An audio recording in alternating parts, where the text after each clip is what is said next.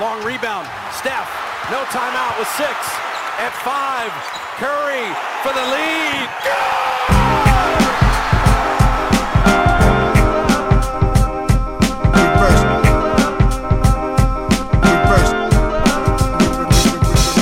The game's a game. The game's a game. The game's a game. The game's a game. Always, always,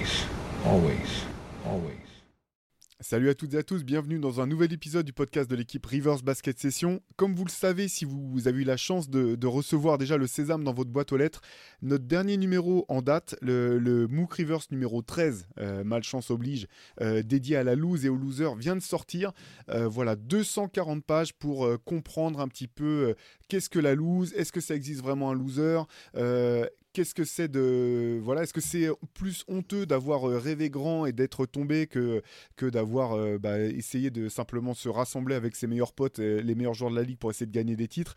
Euh, voilà je vous donne juste des, des petites des petites billes comme ça. On a beaucoup bossé sur sur, sur ce MOOC dont on est euh, vraiment fier. La, la, la cover est assez euh, magnifique euh, je trouve. Je me permets de le dire voilà elle est signée euh, Gilles Warmoz un, un, ben, un graphiste et un artiste avec lequel on travaille depuis quelques numéros et à qui on a confié la, la cover. Euh, si vous voulez savoir euh, tout, si vous voulez connaître le sommaire, allez sur Basket Session, vous trouverez toutes les informations, vous pouvez le commander. Euh, voilà, sachez que vous êtes certain à l'avoir déjà reçu. Toutes les commandes de la semaine dernière sont sur le point d'être préparées, ex être expédiées. Si vous l'avez pas encore reçu, euh, vous inquiétez pas, ça va arriver très vite. Comme vous savez toujours aussi, ce sont des éditions limitées, donc perdez pas trop de temps malgré tout si vous voulez être sûr de mettre la main dessus ou le recevoir d'ici Noël. Voilà, je vous le remontre. Ce MOOC numéro 13 spécial loser. Euh, qui est disponible sur Basket Session. Euh, moi, je suis rejoint aujourd'hui euh, par l'inverse d'un loser, un mec qui est capable Oh. de gagner autant avec l'équipe de France qu'avec la. Mannschaft. voilà. Mon acolyte Antoine Pimel, voilà, euh, Mamou euh, n'est pas là aujourd'hui. Vous savez, nous, c'est un peu comme, euh, comme euh, le, le chant des partisans. Quoi. Un ami, sache que si tu tombes, un autre ami prend ta place et sort de l'ombre. C'est un petit peu que ça se passe, comme ça, comme ça, se passe. Donc voilà, je remplace Shai. Antoine, comment ça va? Je Quoi que je t'ai vu ce matin, pleine forme pour le CQFR, comme d'habitude. Ouais, ça va, écoute. Ne vous fiez pas à mes cernes, j'ai la patate. On les voit même plus, les gens pensent que c'est euh, Instagram maintenant. euh, pas partie de mes yeux. Voilà, bon. Donc on est sans chat et on le retrouvera la semaine prochaine. Euh, par contre, on a un sommaire plutôt sympa pour le podcast de cette semaine. Euh, on vous avait fait un petit peu, euh, juste en, en prévision de la saison, nos, nos prédictions, nos prédictions, je sais plus comment on les avait qualifiées, Antoine, tu te rappelles, un petit peu ambitieuses, je crois? Nos prédictions ambitieuses pour la tu me saison? demandes ça à moi, mais je me souviens plus de ce que j'ai fait hier, Théo.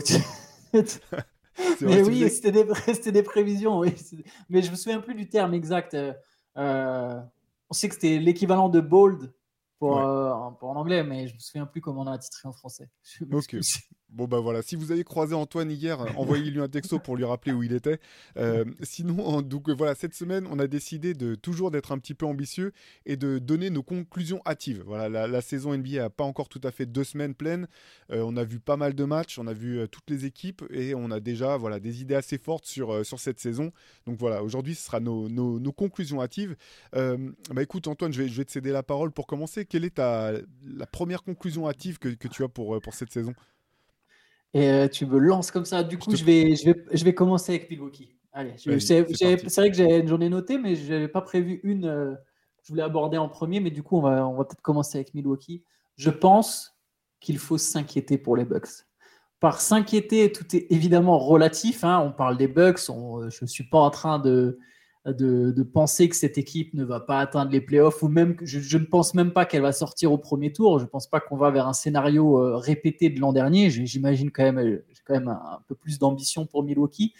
Euh, c'est une équipe avec deux joueurs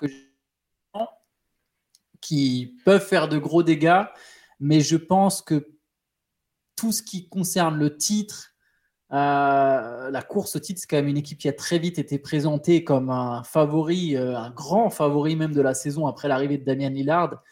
Et j'ai peur quand même qu'il faille s'inquiéter par rapport à ça pour plusieurs raisons. Déjà parce que les Bucks sont catastrophiques en défense. Euh, parce que Damian Lillard fait très peu d'efforts en défense cette saison. Genre moins que, je trouve, moins que par le passé. Il y a pas. Alors peut-être c'est juste une question d'adaptation. hein. On sait en plus qu'il traverse. C'est délicat, tu as été transféré, tu n'as pas été envoyé là où tu voulais à la base, tu arrives dans une autre ville, un autre environnement. On sait qu'il vient. C'est bizarre de dire ça comme ça. On dirait un sketch de France 2, mais il vient de se, enfin de France 2 d'après les inconnus. Il vient de se séparer de sa femme, mais tout ça pour dire qu'il y a une situation. C'est juste un élément supplémentaire pour montrer qu'il y a une situation pas, facile, pas forcément facile. Mais je trouve qu'il fait pas autant d'efforts que, certaines saisons avec Portland. Et la défense des Bucks, malgré la présence de Brook Lopez, malgré la présence de Yanis, la défense des Bucks c'est catastrophique. Alors j'avais la stat avant le match contre New York, évidemment maintenant je ne l'ai pas regardé après, mais avant le match contre New York, ils ont caissé 119 points sur 100 possessions, c'était la pire défense de la ligue. La seule équipe qui prenait plus de points, c'était les Pacers qui ont pris 155 à un moment contre Boston. Donc autant dire que Milwaukee est quand même passé de la quatrième meilleure défense à la avant-dernière plus mauvaise. Et ouais, tout ça me fait peur. Et plus le point qui est lié à la défense, mais c'est l'état de santé de Chris Middleton me fait peur. Euh, il joue jamais plus de 20 minutes. Il est entre 16 et 17 minutes par match. C'est l'ombre de lui-même. Et même si je sais qu'il y a beaucoup de temps pour que l'équipe apprenne à développer une alchimie, je, me demande est-ce qu'en 6 mois, la Chris Middleton, il peut revenir à pas seulement à 100%, mais à 110 ou 120% Parce que j'ai l'impression que que la perte d'Holiday, il faudra qu'il soit à 110, 120%. Et ça me fait peur. Voilà. L'équipe, même la rotation, me dire que le back court, c'est Bisley Lillard. Euh, tous les meneurs et les arrières adverses, ils s'éclatent à chaque fois qu'ils jouent les Bucks. Et, Tyler Hero leur a mis 35 points. Denis Schroeder s'est baladé, etc. Voilà. Tout ça me fait un peu peur euh, pour Milwaukee. Non, mais c'est super intéressant ce que tu notes. Effectivement, euh, de toute façon, dès le trade, en fait, et même, avant le trade de, Damien Lillard, avec les pertes de certains joueurs, on avait noté quoi, ce, cette euh, potentielle lacune défensive du côté de Milwaukee parce qu'ils ont perdu Grayson Allen, ils ont perdu aussi Javon Carter, qui était quand même un super défenseur, euh, qui était parfait dans, ce, registre. ils ont perdu Drew Holiday, bien entendu, qui est l'un des tout meilleurs défenseurs de toute la ligue.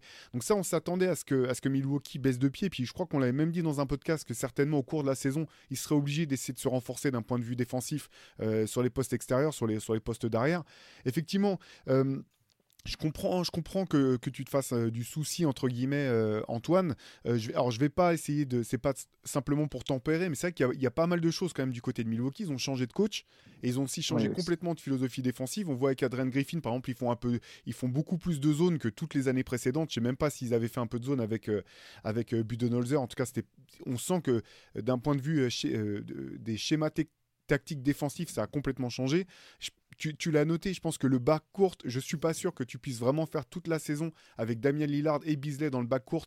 Défensivement, je pense que c'est trop faible en fait. Quand pour, euh, tu te mets tout de suite en désavantage. Alors bien sûr, Bisley peut apporter son, adresse extérieure, mais je pense que d'un point de vue défensif, trop, euh, tu te mets trop en difficulté. Euh, après, je comprends que qu'Adrian Griffin tente des choses. Par contre, moi, je pense que ça sera certainement la première chose qui, de, qui changera. Quoi. Je pense pas qu'ils feront tout le 5, mm. toute la saison avec ce 5. Ça, ça, me paraît trop, euh, trop, trop compliqué. Et puis il y a aussi ce que tu notes. Quoi. Il faut que bah, Damien Lillard, faut qu'il apprenne à jouer avec ses coéquipiers. J'ai trouvé que par contre, ce qui était un petit peu, ce qui était assez encourageant, c'était euh, la collaboration entre les deux stars. Euh, Yanis et Damien Lillard, je trouve que là, ça se passe vraiment très bien. Euh, ils ne se marchent pas sur les pieds, en même temps, ils arrivent à, jouer euh, à des moments importants, à trouver leur marque. Donc ça, je pense que c'est quand même vraiment important pour Milwaukee. Mais oui, tu as raison, sur l'aspect défensif, clairement, Milwaukee doit se faire, doit se poser des vraies questions et le plus tôt sera le mieux, je pense. Disons que tu gagnes pas un titre ces dernières années sans avoir l'une des dix meilleures défenses de la ligue. J'ai l'impression que c'est pas qu'ils en sont loin parce que suffit d'un ajustement, hein. peut-être juste de Connaughton dans le 5 à la place de Malik Beasley. Ça me rappelle quand les Lakers ont fait jouer Lonnie Walker dans le 5 en début de saison. Euh, euh, je, dis Lonnie Walker parce que je prends cet exemple, je trouve qu'il a un, entre guillemets un profil similaire à Beasley. Tu sais, c'est les, hit-check guys, quoi. des mecs qui, rentrent, qui peuvent mettre plusieurs trois points, mais j'ai du mal à imaginer ces gars-là titulaires euh, encore plus quand c'est Lillard ton meneur de jeu. Et je, voilà, peut-être que Pat Connaughton peut apporter un peu de vis. Euh, le temps de s'assimiler, que, chacun assimile, euh, comme tu l'as dit, les nouveaux systèmes. La zone, c'est peut-être aussi des fois pour protéger Lillard, d'ailleurs. Hein. C'est une manière de, protéger défensivement ton meneur. Hein, que, Ouais, et puis il était, Adrian Griffin était assistant coach aux Raptors longtemps avec Nick Nurse, donc je pense qu'il y a aussi l'envie, tu vois, de, tenter des choses défensives un peu différentes, mixer un petit peu, d'apporter un peu de, de choses, sa patte à lui, quoi. Ouais, ouais, c'est sûr. Mais bon, voilà, tout ça fait que bon, pour les Bucks, euh, je, me dis qu'il y aura évidemment un réveil, il y aura de la progression et ça sera une équipe. Tu as, raison, notamment sur le duo Lillard-Antetokounmpo. C'est deux gars intelligents, c'est deux gars très très forts. Euh, c'est tu te dis que ça, quand, y a, quand les deux stars, superstars sont sur la même longueur d'onde, ça peut amener à des bonnes choses parce que c'est ça le plus important. Tout ce qui est autour, au final, tu peux le changer. Il euh, faut déjà que si tes deux stars elles collent entre elles bah, tu t'arrangeras pour trouver les mecs qui, collent avec, euh, avec les deux stars. Donc bon, il y, a évidemment du positif, mais voilà, je, me demande, ça fait déjà beaucoup de choses à rattraper en quelques mois euh, pour ensuite aller tout au bout. Après, euh, ça ne les empêchera pas d'aller loin et les Bucks peuvent toujours réagir dès l'an prochain, revenir plus fort. Mais voilà, j'ai un, peu peur que cette saison, ça soit trop tôt pour aller au bout pour Milwaukee. Ouais, d'autant que tu as raison de le noter. Je pense que vraiment, euh, plus que jamais, hein, même si ça a toujours été le cas, finalement, le, baromètre, ça sera Chris Middleton. Et euh, de toute façon, Milwaukee ne pourra pas atteindre ses objectifs, clairement, si euh, à un moment, Chris Middleton n'est pas capable de jouer tel qu'il le faisait et d'assumer le type de, minutes, de minutes pardon, qu'il assumait l'année où ils ont été au titre, ou même voilà, durant toutes les, belles années de Milwaukee, de, leur progression. Je pense que ça va être, ça va être vraiment. Il y a, enfin, ça, sera vraiment la clé euh, potentielle du succès de Milwaukee cette année, euh, euh, ça, ça c'est sa santé. Quoi. Yes, je valide. Allez, moi je t'en propose un autre. Je te propose de changer de, côte, d'aller d'aller sur la côte ouest. moi, mon enseignement, c'est que même si j'étais hyper dubitatif au début, je pense que Chris Paul est un fit parfait pour les Warriors. Il euh, y a tout un tas de facteurs qui sont au vert pour, euh, du côté de, Golden State. Ils sont au troisième de la conférence Ouest avec un bilan de 5, 5 victoires, 2 défaites. Les stats de Chris Paul, c'est bah, simple, c'est les plus faibles de toute sa carrière. Euh, allez, je vous les sors. 7,6 points de moyenne à 31,8%. Il est catastrophique à 3 points. Il a, il a mis 2 tirs sur 26 à 3 points. On sait que ça va pas rester comme ça. Hein. C'est le temps de prendre ses marques. 3,7 rebonds, toujours 8 passes. En 28 minutes, là aussi, est plus faible temps de jeu de, sa carrière, ce qui est, je pense, une excellente chose pour les, pour les, les projets de, des Warriors. Mais moi, là où je trouve que c'est euh, le fit parfait, au-delà de ces stats, c'est euh, l'efficacité des remplaçants des Warriors. L'an dernier, Golden State avait le meilleur 5 majeur, mais avait un, avait un 5 de remplaçants euh, catastrophique. Euh, cette année, c'est simple, au net rating, le banc des Warriors est le deuxième de toute la ligue. Donc une, métamorphose totale dans laquelle je pense que Chris Paul joue un rôle majeur.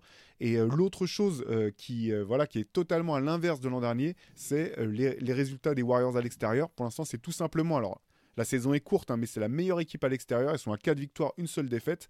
Et quand tu mixes ça avec euh, bah, un 5 majeur qui se connaît parfaitement, des situations de fin de match que j'ai vraiment trouvé intéressantes où Chris Paul peut être réintégré euh, dans, le 5 pour finir les, matchs, finir les mi-temps, finir les, cartons en fonction des situations, je trouve que les Warriors finalement ont une espèce de, de polyvalence qui leur manquait complètement l'an dernier parce que sorti de Chris Paul, il y avait, euh, pardon, sorti de Stephen Curry, il n'y avait pas de vrai deuxième playmaker. on va pas revenir sur, sur Jordan Poole qui a d'autres qualités, mais clairement pas celle-là. Et là, je trouve que déjà, il y a, y a voilà, l'effet Chris Paul se, se, fait sentir. tu sais, on parlait un petit peu dans les CQFR de, des belles perfs de Jonathan Kuminga sur ce début de saison. Je pense que Chris Paul est la meilleure chose qui pouvait arriver à, Jonathan Kuminga. Quand ils sont ensemble sur le terrain, tu vois que Chris Paul le cherche euh, quasi en permanence, ou en tout cas, il essaie vraiment de l'impliquer dans le jeu en attaque. Et je pense qu'avec ces deux joueurs-là, plus les autres, les Moses Moody qui continuent à progresser, euh, Dario Saric qui est parfait pour, euh, pour cette équipe des Warriors, il y a vraiment une, rotation qui est bien plus profonde que l'an dernier. Et je pense que voilà, les Warriors ont vraiment bien géré leur intersaison. Et même si au début j'étais un peu, voilà, je me demandais comment Chris Paul allait pouvoir se, fondre dans, ce collectif euh, si bien huilé de, des Warriors, et en fait je pense que c'est en train de se faire à, la perfection. Ouais, bah, moi je pense, j'avais un enseignement sur les Warriors, c'était Golden State est aussi fort qu'en 2022. Je ne veux pas forcément dire finir champion d'ailleurs, parce qu'il y a d'autres équipes, euh, le paysage n'est plus tout à fait le même, mais j'ai l'impression que les Warriors sont très très solides. Euh, moi j'aime beaucoup ce deuxième 5 avec Chris Paul. Euh, j'ai trouvé que même la défaite contre les Suns en entrée quand il était titulaire, mais que justement il avait joué la plupart de ses minutes avec le deuxième 5, c'était déjà encourageant et au final il a fallu un grand Devin Booker pour, euh, pour que Phoenix finisse par gagner ce match. Euh, et là, la défaite d'hier, il y a beaucoup de maladresse, mais, les Warriors pourraient être à 7-0 en fait, ou à 6-1. Je pense que c'est une équipe qui va aller chercher ses 50 victoires parce que, voilà, comme tu l'as dit, c'est une équipe qui maintenant, sur 48 minutes, elle va jouer un basket. en fait, elle a deux meneurs Hall of Famer. Il y en a un qui rentre, l'autre qui sort. Il y en a un qui, il y en a un qui sort, l'autre qui rentre, plutôt dans ce sens-là. Euh, tu as toujours un jeu cohérent. Tu l'as noté, c'était le désastre complet l'an dernier dès que, dès que Stephen Curry sortait. Là, c'est plus le cas. Et il y a une stat pour Chris Paul. Il y a toutes les stats brutes. Mais je trouve que la stat, la presque la plus intéressante, c'est son plus-minus moyen par match qui est de plus 6,4. c'est le, le- les seuls qui, euh, qui font mieux en ayant joué euh, plus. il y en a un seul qui a fait mieux en ayant joué beaucoup de matchs, c'est Gary Payton 2, qui lui aussi qui a plus 6,6 et qui lui aussi profite vachement. Je trouve que lui et Kuminga, c'est pas des joueurs capables de vraiment créer leur shoot, même si bon Kuminga il sera peut-être amené à le faire un jour, mais Chris Paul, on sait qu'il rend les autres meilleurs. Il peut, il peut donner des carrières à des pivots, mais aussi à des ailiers dans ce type-là, en fait. Et, et pour eux, c'est tout bonus de pouvoir jouer. Je trouve qu'il y a une espèce de mix dans ce deuxième 5 que j'adore entre le playmaking génial de Chris Paul, le génie de Chris Paul, l'expérience de Chris Paul, les qualités athlétiques de Peyton et de, et Kuminga. J'aime beaucoup qu'il y a Thompson avec eux parce que ça donne l'adresse de Clay Thompson, plus sa défense, parce que je trouve qu'il a vraiment repris des jambes en défense. Et à côté de ça, tu as Dario Saric qui, bah, qui lui aussi a une espèce de, forme de génie aussi, même si c'est moins marqué que celui de Chris Paul. En tout cas, c'est quelqu'un qui joue intelligemment au basket et j'aime beaucoup, beaucoup ce deuxième 5 et je pense qu'il va faire des ravages. Chris Paul contre des remplaçants, c'est à à ce stade de sa carrière, ça c'est du pain béni pour lui. Non, mais tu as, raison de reparler de, de Saric parce qu'en fait, euh, justement, c'est la réflexion que je me faisais quand ils ont les deux sur le terrain. En fait, ils ont deux très bons playmakers sur le terrain, en plus des joueurs dont tu parlais, euh, Peyton, Kuminga et d'autres, euh, qui sont peut-être plus unidimensionnels. Et en fait, je, repense au match contre, contre le, Thunder où tu as, Saric qui met son premier tir à 3 points. Après, Chris Paul, il le cherche systématiquement. Et derrière, Saric, je sais plus combien, il doit mettre 3 ou 4 tirs à 3 points en, première mi-temps. il, fait, il fait un carton. Mais toi, c'est ce genre de choses que. C'est ce genre de choses en fait que, que Chris Paul va, va t'amener en fait. Cette espèce d'intelligence de voir qui est chose qui fonctionne. Euh, les, couvertures de défensives sur pick and roll il les a toutes vues il les connaît toutes par cœur. Donc tu et- il, il va pas lui falloir 5 minutes pour comprendre ce qui est en train de se passer quoi. Et euh, là où là où je me posais des questions en fait parce que ça on le savait de Chris Paul c'était est-ce qu'il allait pouvoir se, se fondre dans ce collectif où la balle circule autant euh, des Warriors quand il est avec les titulaires? Et pour l'instant je trouve qu'il le fait à merveille euh, voilà, sa maladresse, elle est passagère. Elle va pas rester, Ouais. euh, elle va pas rester, parce qu'il est lui aussi quand même malgré tout en train d'apprendre un nouveau rôle, euh, pas simplement découvrir une nouvelle équipe, mais découvrir finalement un tout nouveau rôle, une toute nouvelle façon de jouer. Et je pense que voilà, cette adresse, elle, va- elle sera passagère, les choses vont s'équilibrer. Et je pense que voilà, les, les Warriors ont vraiment, vraiment très, très bien géré leur intersaison. Euh, J'étais pas convaincu, encore une fois, j'étais hyper surpris de la signature de Chris Paul.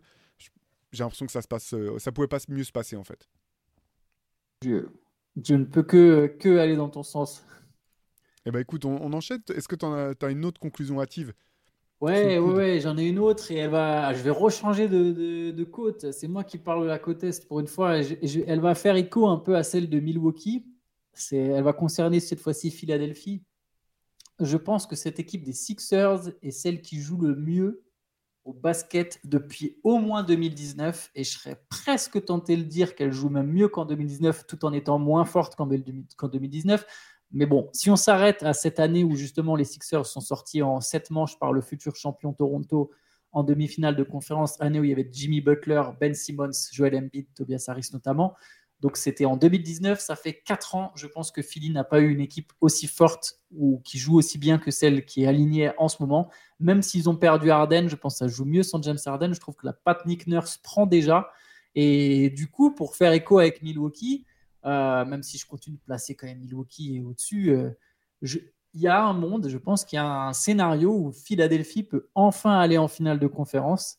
Je trouve que le, c'est-à-dire qu'il y a moins de pick and roll, le jeu est moins stagnant, ça, y a, ça va plus vite, ça va plus vite. Je trouve que les, Suns- euh, les Sixers pardon, jouent plus vite.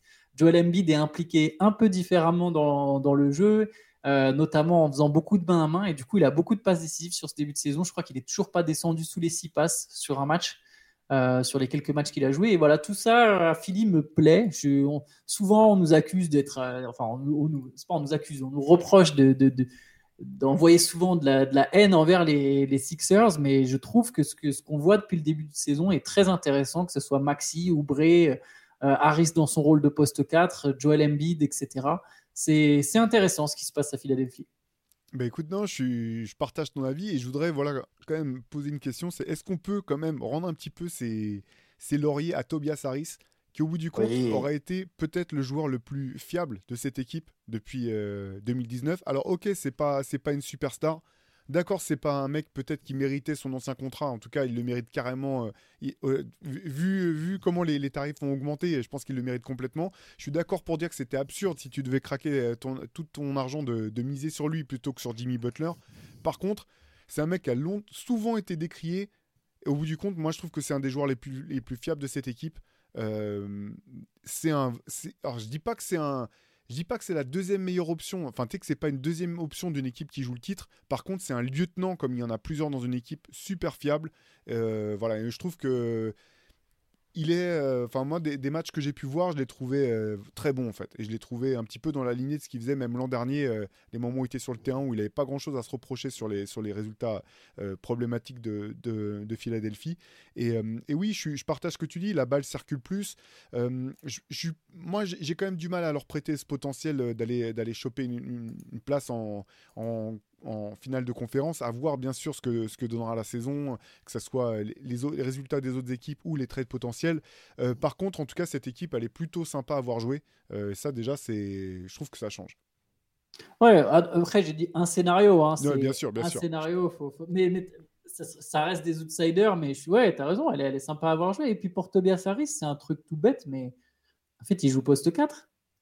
Euh, c'est quand, quand il y a PG Tucker l'an dernier, alors bon, on sait bien que les postes sont un peu vagues et que au final les deux sont un peu forward, mais là, quand, quand il y a un peu plus de spacing et que du coup il est un peu de facto poste 4, je trouve ça beaucoup plus intéressant pour, pour les Sixers. Il y a plus d'espace. Euh, Tyrese Maxi peut, peut. Après, de toute façon, leur potentiel aux Sixers, il dépend sans doute aussi de quel cap, quel statut peut atteindre Maxi dans les prochains mois.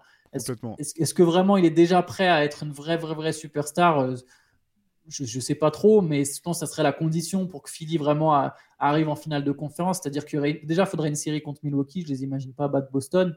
Et il faudrait que sur cette série contre Milwaukee, euh, euh, que Milwaukee soit pas nécessairement renforcé et que Tyrese Maxi fasse une série euh, assez fantastique. Quoi. Mais, cette équipe redevient intéressante à suivre et intéressante à suivre. Moi, c'est une équipe, je ne vais pas vous mentir, j'ai du mal à suivre euh, depuis plusieurs années, trop lente, Harden m'insupporte dans son jeu par moment, etc. Et là, voilà, il y a, la patte Nick Nurse, je trouve, se fait directement ressentir. Euh, même pour eux, en fait, pour Embiid, ça doit lui faire bizarre, quoi. Là, il y a un coach, quoi. Il y a un tacticien. Et puis, euh, il n'est pas dit que cette équipe, ça sera celle qu'on verra en playoff, parce que moi, je serais pas étonné quand même que l'effectif bouge encore. Alors peut-être pas tout de suite, hein, parce que là, il y a toutes les équipes sont en train de se mettre en place, mais je serais vraiment surpris finalement que Philadelphie euh, euh, ne tente pas autre chose euh, d'ici la, deadline, parce qu'en fait, même si l'équipe est sympa, là, il y a besoin de, garantie quand même si tu veux garder Embiid, donc donc à, voir ce que ça, va donner. Ouais, et puis en espérant que du coup, enfin, pour eux qui se foirent pas parce que c'est tu fais un, des espèces de panic move, on sait ce que ça donne et tu peux aller chercher la mauvaise star et tu casses tout ce que tu as essayé de bâtir en quelques mois. Quoi. Ouais, c'est clair. Allez, moi je te propose de, retraverser à nouveau euh, les États-Unis. Allez, allons-y. Un petit arrêt obligatoire quand même, je pense, euh, du côté du Texas. Un petit point sur euh, Victor Wembanyama et les Spurs qui font forcément le buzz. c'est vrai que c'est marrant, moi c'est la première fois que il y a un voisin qui m'arrête dans l'escalier pour me dire ouais vous avez vu le français et tout. Enfin tu sens que le buzz il est complètement fou quoi. C'est c'est sans commune mesure depuis euh, depuis bien longtemps en tout cas. Forcément il y a, y a de l'enflammade euh, voilà autour de, des bonnes performances comme des moins bonnes performances. Moi j'ai l'impression que l'enseignement de, ce début de saison c'est que du côté des Spurs tout se passe à merveille euh, victoire ou défaite, les choses sont en place. Et moi, j'aime beaucoup, vraiment beaucoup, la manière dont, euh, dont euh, est géré par, par Greg Popovich et son staff. J'ai eu le sentiment, en fait, sur les premiers matchs qu'il y avait, et c'est normal, pas mal, tu sais, d'anxiété un petit peu du côté de, Victor. J'ai même eu le sentiment que parfois l'équipe jouait mieux quand il n'était pas sur le terrain, que la balle circulait plus. Alors, je parle pas défensivement, hein, parce que défensivement, son impact est monstrueux, c'est complètement dingue. Par contre, offensivement, j'avais le sentiment qu'il était, il se précipitait un petit peu dans les tirs. Tu vois, et paradoxalement, le match, euh, le match contre les Suns où il marque 38 points, j'ai trouvé qu'il était bien plus patient. Et, euh, et, tu vois, en fait, quand je vois Victor, euh, je pense que tu vas, tu vas voir ce que je veux dire, Antoine. J'ai l'impression que c'est un peu comme quand tu joues contre une défense de zone éclatée où tous les mecs sont dans la raquette. C'est-à-dire qu'en fait, tu peux shooter à chaque fois que tu as la balle. Quoi. Mais ça veut dire que tous les shoots sont bons à prendre. Et comme face à une, une, mauvaise défense de zone, face à n'importe quelle défense de zone, tu as besoin d'une espèce de rythme en fait. Il y a une espèce de logique où tu sais, tu vois la balle, il y a passe, passe, fixation, passe, et avant même que le mec ait tiré, tu sais que ça va rentrer parce qu'il y a une espèce de, de rythme qui s'est mis en place. Et je pense que c'est ce que Victor est en train de découvrir quelque part. Et, et moi, ce qui m'a plu, c'est que même les matchs dans lesquels il forçait un peu, bah, Popovic le sortait, mais il le remettait tout le temps dans les moments décisifs en fait. Et que, tu vois, il y a même des, moments où, encore une fois, je pense que l'équipe fonctionnait mieux offensivement sans lui. Il y avait un peu plus d'alternance, etc. Mais malgré tout, c'est déjà un difference maker. Ça fait que dans les moments clés, les, moments, les fins de match, dans les fins de carton, il le remettait quand même parce qu'il est capable de faire des choses que les autres peuvent pas faire, en fait, simplement. Et, euh, et ça, je trouve que c'est vraiment, vraiment parfait parce qu'en fait, il y a. D'une part, il peut tenter des, chances, des, ch- des choses, mais en même temps, on va pas le laisser se mettre la tête sous l'eau et s'enfermer complètement.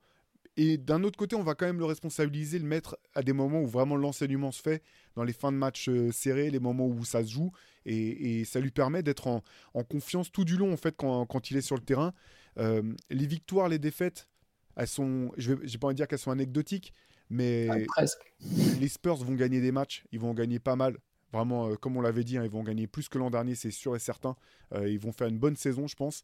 Et euh, tu sens que voilà, il y a, Victor, mais il y a les autres aussi. Euh, euh, Devin Vassell qui est en train de passer un cap. bon là, il est, blessé, mais que je trouve superbe. Tu as d'autres joueurs, tu vois. T'en parlais ce matin avec Shai dans le CQFR et je partageais tout à fait ton avis sur Jeremy Sohan et le fait que son avenir, c'est pas d'être meneur en fait. Mais le fait de le faire jouer meneur peut-être toute une saison, de devoir être playmaker comme ça, jouer des pick and roll dans la lecture, mais ça va accélérer sa courbe de progression de manière exponentielle parce que je pense pas qu'il ait le potentiel pour être un, un scoreur d'élite ou un- une option offensive forte. Par contre, tu le comparais ce matin à Draymond Green. C'est c'est peut-être un peu facile comme raccourci, mais je te rejoins là-dessus en fait. C'est qu'il a, il a, il a malgré tout le potentiel d'être un super playmaker. Et si derrière, plus tard, tu récupères un autre joueur qui est, qui, un vrai meneur euh, de métier, enfin qui sait faire, et ben là, tu te retrouves avec euh, deux mecs qui peuvent créer du jeu dans tous les sens, sachant que je pense que c'est aussi une des vraies variables de progression pour, euh, pour Victor, qui va prendre du temps, bien sûr, mais je pense que meilleur il sera à la passe, plus fort il sera euh, en attaque. Et euh, c'est vrai pour, euh, pour, pour les Spurs. Donc en gros, pour résumer, j'ai l'impression que tout se passe vraiment euh, parfaitement pour, euh, pour les Spurs. Je sais pas quel est ton, ton sentiment, toi, sur, euh, sur Antonio. Si, bah moi aussi. Moi, je pense que j'ai même pas. Il n'y a même pas eu de vraie mauvaise performance pour l'instant. Je trouve qu'il n'y a même pas eu un match trou, parce que je trouve qu'il il a toujours un impact d'une manière ou d'une autre.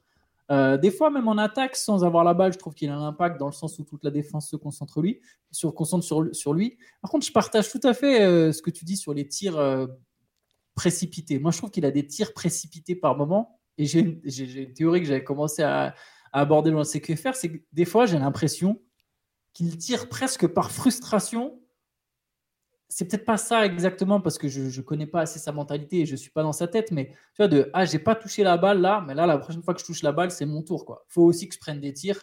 Et c'est vrai que pour l'instant, et voilà, je, y a, je lis souvent sur Internet, bah, on n'a pas l'impression que c'est le premier choix de draft, les mecs lui passent pas assez la balle, etc. Et j'ai l'impression que contre les Suns, il a moins pris de tirs précipités, mais parce qu'il a eu beaucoup le ballon. Donc, tu vois, il, a- il eu toutes ces touches où tu as besoin de sentir la balle, tu as besoin de sentir. euh, et du coup, moins besoin de, prendre des tirs juste pour dire wow, là, il faut que je prenne un tir. Ça fait 4 minutes sur, le terrain. euh, j'ai touché deux fois la balle, j'ai pas pu, j'ai pas pu déclencher. Notamment hier contre Toronto, vraiment, j'ai eu ce sentiment-là. Par moment, en fin de match, j'ai l'impression, bah, tiens, là, j'ai couru dans le vent pendant deux minutes. euh, prochaine fois que je touche la balle, quoi qu'il arrive, je tire, en fait, quelle que soit la, situation. Et, euh, et, et oui, du coup, ça va être pour lui, je pense, la prochaine étape, mais ça, va être le moment où les, Spurs vont avoir un vrai bon playmaker à, à associer à ses côtés. Euh, là, lui, ça va pouvoir le débloquer complètement, mais je suis d'accord avec toi que tout le processus est très intéressant. Même le fait de pas trop le cramer. Parce que, donc, il y avait ce côté, je me souviens de ce machin de non, mais il pourra pas jouer 70 matchs. Alors, on verra, peut-être qu'il les jouera effectivement, peut-être pas, on n'en sait rien, il va peut-être se blesser, et je ne le souhaite pas. Mais pour l'instant, la manière dont ces minutes sont gérées, euh, pour, pour que son cardio, parce que c'est dur pour un grand de sa taille de courir autant, il se donne, hein, il, est vraiment, il est dans, il n'est pas dans l'économie d'effort, même Banyama, quand il est sur le terrain. Ça se voit qu'il veut jouer, qu'il veut faire des efforts, euh, quel que soit, tu as l'impression qu'il veut contrer chaque tir, qu'il veut contester chaque tir, euh, il veut aller sur tous les rebonds, il veut participer à toutes les possessions, donc il se donne beaucoup, et en le limitant un petit peu dans ces minutes, ou en, en essayant euh, de faire des passages un peu plus courts, euh, je trouve que ça, c'est une bonne gestion de sa part. Et d'ailleurs, Popovic, pour la première fois hier dans le quatrième carton, il l'a laissé plus longtemps. Je trouve que d'habitude, il, lui a- donné 6 ou 7 minutes de suite, ce qu'il ne fait pas d'habitude. J'ai l'impression vraiment, il y va étape par étape. Je pense qu'il y a. Là, par exemple, tout le monde a envie de le, revoir encore marquer 38 points. Ça n'arrivera évidemment pas tous les soirs. Par contre, je pense qu'il y aura un moment dans la saison où Popovic lui-même dira Bon, bah maintenant, on, annonce plus de système pour lui. C'est, il est prêt à tenir le choc. Euh, il y aura peut-être des matchs, euh, je- ça ne m'étonnerait pas qu'à un moment où Mbanyama il ait une série de 10 matchs à plus de 25 points, par exemple, ou autour des 25 points, hein, sur 10-12 matchs comme ça de suite, où vraiment il score à chaque fois. Non, je pense que ça va se faire progressivement. Non, je suis d'accord. Et puis, de toute façon, je pense pas que 38 points sera son record de re- record Oui, en carrière oui. très longtemps. Il y a un Oui, moment, il, il va en claquer parce qu'en fait, il y a des tirs qui ratent où tu sais très bien qu'il aurait pu les mettre malgré tout. Moi, je trouve qu'il est quand même grosso modo. Je... C'est vrai que j'ai beaucoup vu passer euh, des, gens qui trouvent qu'il est pas assez impliqué en attaque. Je trouve qu'il est quand même relativement bien impliqué en attaque. Tu vois, je trouve ça, je trouve que c'est quand même correct son utilisation. Et puis défensivement, euh, enfin, on en parlait un petit peu entre nous ce matin, mais c'est vrai que c'est complètement dingue. Il y a, il y a le nombre de fois où même, tu vois, il y a des mecs qui rentrent et qui ressortent en fait. Tu vois, ils Ouais, partent en il disant je vais tenter un flotteur, ils le voient arriver, il est même pas, il est encore de l'autre côté de la raquette. Ils ils ressortent la balle direct en fait parce que ça fait deux semaines et les mecs ont déjà compris que c'est pas possible en fait. C'est ça, ça, moi c'est quand même une des choses qui m'impressionne le plus, c'est sa capacité à couvrir autant d'espace en aussi peu de temps. Je- dans le match d'hier contre dont, dont tu parlais contre Toronto, il y a un moment il vient en aide stopper un drive. La passe va dans le corner, il a le temps quand même. de- il, il est, il vient en aide alors- qu'il est côté ballon. Ce qu'on dit, qu'on dit d'habitude, on dit jamais l'aide, doit venir de l'opposé. Côté ballon, tu restes avec le joueur. Il a quand même le temps de venir stopper le drive et de revenir et contester. Je, je sais plus si, si juste il perturbe. Non, je crois qu'il compte le ballon. Je pense que c'est même un. Sur un tir de- Ouais, exactement, dans le corner. Ouais, ouais, je en vois. fait, c'est. il touche la balle. ouais. C'est juste monstrueux, ça n'a pas de sens en fait des trucs pareils. Et donc ça, ça c'est ça, ça bougera pas en fait. Ça c'est déjà en place, ça bougera pas. Et donc euh, derrière en attaque, ça va se mettre, ça va se mettre en place. Tu vois la, la défaite contre contre Toronto, je pense qu'elle est logique quelque part. Arriver à gérer une grosse avance quand tu es une équipe aussi jeune, c'est ce qu'il y a de plus dur. Et euh, tu vois, au bout du compte, même si euh, euh, Scotty Barnes n'est pas un joueur et pas un vétéran, il a quand même trois saisons dans les pattes. Autour, il y a des mecs qui ont, du- qui ont- de la bouteille. J'ai plus l'impression que c'était une démonstration un petit peu de bah, qu'est-ce que c'est des vétérans face à des, face, à des jeunes en NBA. Tu vois, la défaite, elle était pas. Elle était pas, je la trouve pas honteuse en fait pour San Antonio. Je trouve qu'elle est vraiment euh, à mettre à l'actif de, Toronto, euh, qui a été chercher ce match. Mais je la, trou- je la trouve relativement logique en fait dans, dans, dans l'état des choses. Quoi. Ouais, puis d'ailleurs, tu parlais de la passe, j'y pense, j'ai trouvé sur le match d'hier, j'ai- le sentiment qu'en fait, même lui, à la passe et à la création, il progresse de match en match. Il y a des renversements euh, qu'on l'a vu faire. euh, Enfin, il lit bien le jeu. Enfin, c'est un, un- vrai bon joueur de basket. hein. J'ai l'impression que là, en fait, c'est on veut se précipiter de toute façon avec Wembanyama, tout va tellement vite. Mm. Mais on a un- c'est la, la partie immergée de l'iceberg en fait. Il y a vraiment moyen que ce gars-là soit très très très très très chaud en NBA quoi. Ouais, ouais c'est bien parti en tout cas. Il y en a d'autres qui sont chauds, c'est les Celtics. Je crois que tu, tu Eh les ta oui. liste aussi. Ouais, bah oui, oui, incontournable. Euh, Vas-y, je te. C'est quoi? Bah écoute, ouais, je sais mon pas. euh, ou le tien Bref, Vas-y, c'est vas-y, te- même, ça dans le même sens, je crois. Ah, tu- je te laisse repartir sur la conférence 16, vu que pour l'instant, c'est partagé des trucs comme ça. Bah, moi, mon affirmation, elle est toute simple. Mon, mon enseignement actif, c'est que Boston a une vraie tête de champion. Je pense que c'est la meilleure équipe de la ligue et que c'est le grand favori de la saison. Euh, au-delà, en- je les mets même au-dessus des Nuggets. Je sais que ça peut être très bizarre avec les Nuggets sont champions en titre, mais je pense qu'aujourd'hui, Boston est ouais, la meilleure équipe de la ligue. Euh, c'est une équipe qui a toujours pas perdu un match. C'est la seule équipe ça, qui n'a pas perdu seule, un match. Ouais, ouais, 5-0. 5-0, 5 victoires de suite. Euh, le 5 majeur est juste trop fort en fait. C'est, c'est, tu te dis, mais ça joue trop bien ensemble. Il n'y a pas un mec en dessous des 14 points de moyenne, alors qu'il y en a quand même un qui en met 30. J'ai l'impression que chacun peut se contenter de faire euh, ce qu'il fait le mieux, mais en même temps, chacun est capable de faire plein de choses différentes. Je sais pas si, si tu vois ce que je veux dire. C'est très Si, bizarre. Complètement. Mais, ouais. mais c'est ouais, parfait. En fait, j'ai l'impression que c'est parfait. C'est peut-être la meilleure ma- manière de résumer, c'est que j'ai l'impression que c'est parfait pour Boston. Non, bah c'est clair. Il faut, faut dire que. Alors, c'est vrai que moi, j'étais quand même. euh, j'a- J'avais tout de suite bien aimé le trade pour, pour Porzingis. Je pensais que c'était vraiment un bon fit pour Boston. Euh, je m'a- je m'attendais pas forcément à ce qu'ils aillent en plus chercher Drew Holiday dans la folie et dans la, foulée, pardon. euh, ce qui fait qu'effectivement, que- comme tu le disais, le 5 majeur de Boston, c'est un truc de malade. Je vais juste, je vais noter comme les, stats de, Porzingis. Là, il est, parce que je trouve qu'il est, en fait, il est emblématique de ce dont tu parlais, dans le fait que chacun euh, fait ce qu'il fait, peut faire ce qu'il fait le mieux et en même temps avoir une polyvalence euh, impressionnante. Là, il a 19 points à 60% de réussite au tir. Euh, 45,5% à 3 points, 7,2 rebonds. En gros, il fait une saison monstrueuse sans, sans avoir à forcer quoi que ce soit en fait. Et Ah, en en même 30 temps, minutes. en 30 minutes. Et en même temps, tu peux, tu peux, défensivement, tu peux pas faire l'impasse sur lui, tu es obligé de le couvrir parce qu'en fait, il est quand même, c'est un, un, attaquant d'exception et en même temps, les défenses adverses doivent se concentrer aussi sur Jason Tatum, sur Jalen Brown qui peut t'en planter 25 dans une mi-temps si, si tu fais pas gaffe. Il y a Jrue Holiday qui est là, bah, enfin voilà, on sait que finalement, euh, la grande force de, de Drew Holiday et sa, son talon d'Achille, bah, c'est la constance offensive. Mais en fait, là, tu t'en fous complètement. En fait. Le jour où il t'en met 25, bah, t'es es trop content. Le jour où il en met 7, mais qu'il a quand même fait ses 9 passes et puis qu'il a défendu comme un, comme un mort de faim sur le meilleur joueur adverse, bah, ça le fait aussi. En fait, ouais, cette équipe, elle est vraiment impressionnante. Euh, dans le rendement, il faudra voir un petit peu, je pense, face à des grosses équipes une fois que tout sera lancé. Euh, mais en tout cas, là, ils sont partis, je pense, pour faire un. Ils peuvent faire un, un, début de saison historique, c'est peut-être un peu, ça serait peut-être un peu osé de le dire, mais en tout cas euh, marquant, vraiment marquant. Ouais, je, pense que c'est les 60 victoires, c'est, je suis certain qu'ils vont taper les 60 wins quoi, s'il n'y a pas de blessés. Je, je vois pas, je vois pas, je les vois pas perdre plus de plus de 20 matchs euh, cette saison. Hein. Plus, ouais, plus de 22 du coup, ça ferait pour arriver à 60 wins. J'ai l'impression que c'est. Et, et Holiday, c'est le cinquième marqueur pour l'instant du 5, du 5 majeur. Tu te rends compte? C'est, bah Après, c'est pas la cinquième option offensive. Je dirais que c'est plus la quatrième. Mais c'est parfait pour lui, en fait, d'être la quatrième option offensive. Donc, tu as dit, si un jour il se plante, en fait, c'est, c'est pas. C'est pas la même pression qu'à Milwaukee où tu sais que tu as besoin qu'il aille mettre ses 18 points. Que s'il met pas ses 18 points, c'est compliqué pour les Bucks.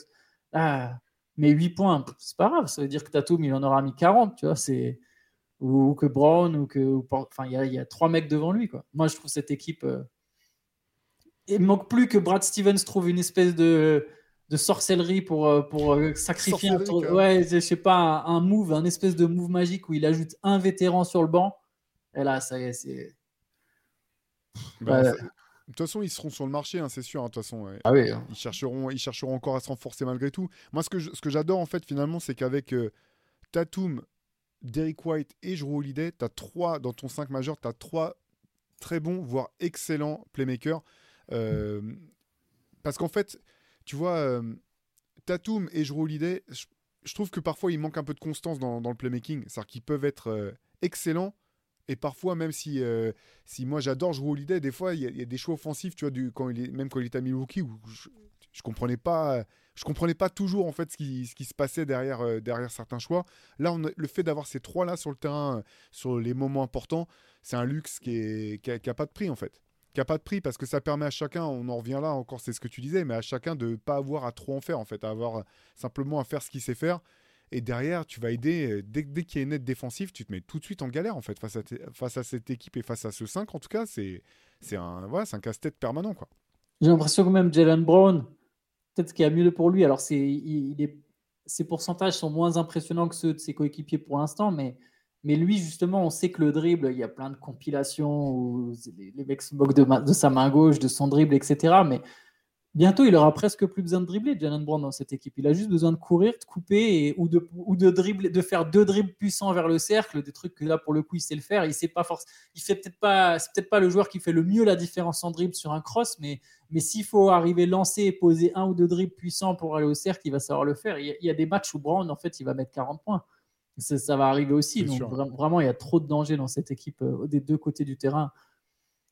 Ouais, deux semaines, ça fait déjà champion NBA euh, sur l'allure.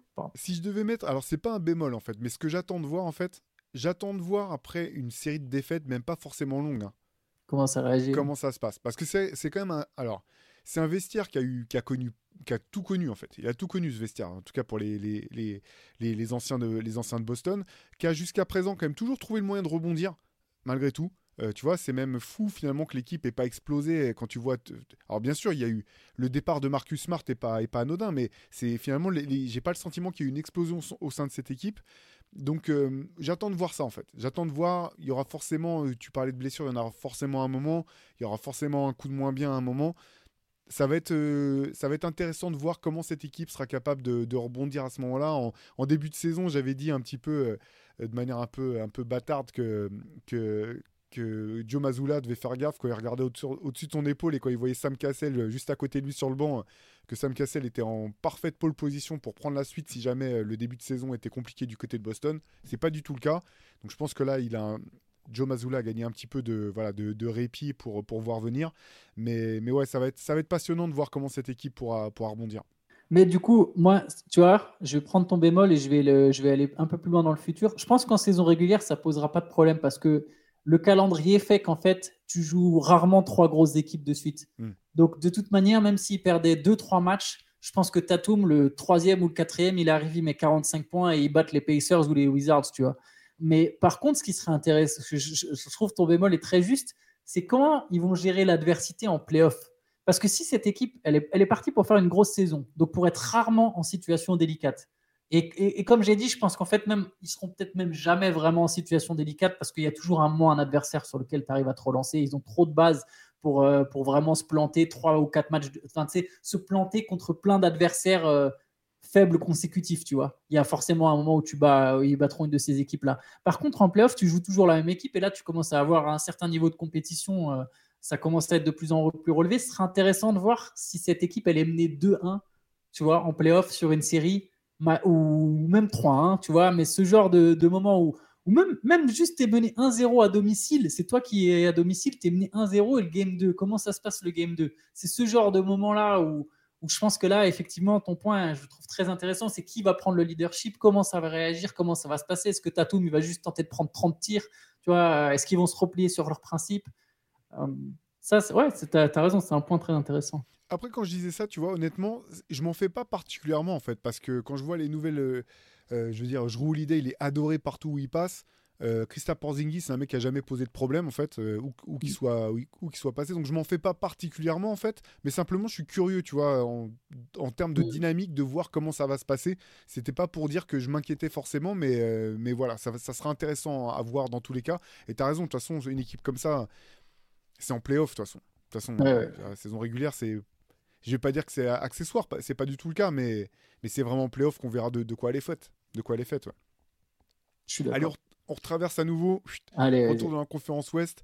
Euh, je vais sortir une phrase qui peut paraître la, la phrase peut-être la plus stupide ou la plus évidente jamais prononcée. Euh, elle n'est pas de moi, je la, je la quote, mais c'est simplement que Nikola Jokic est vraiment trop fort au basketball.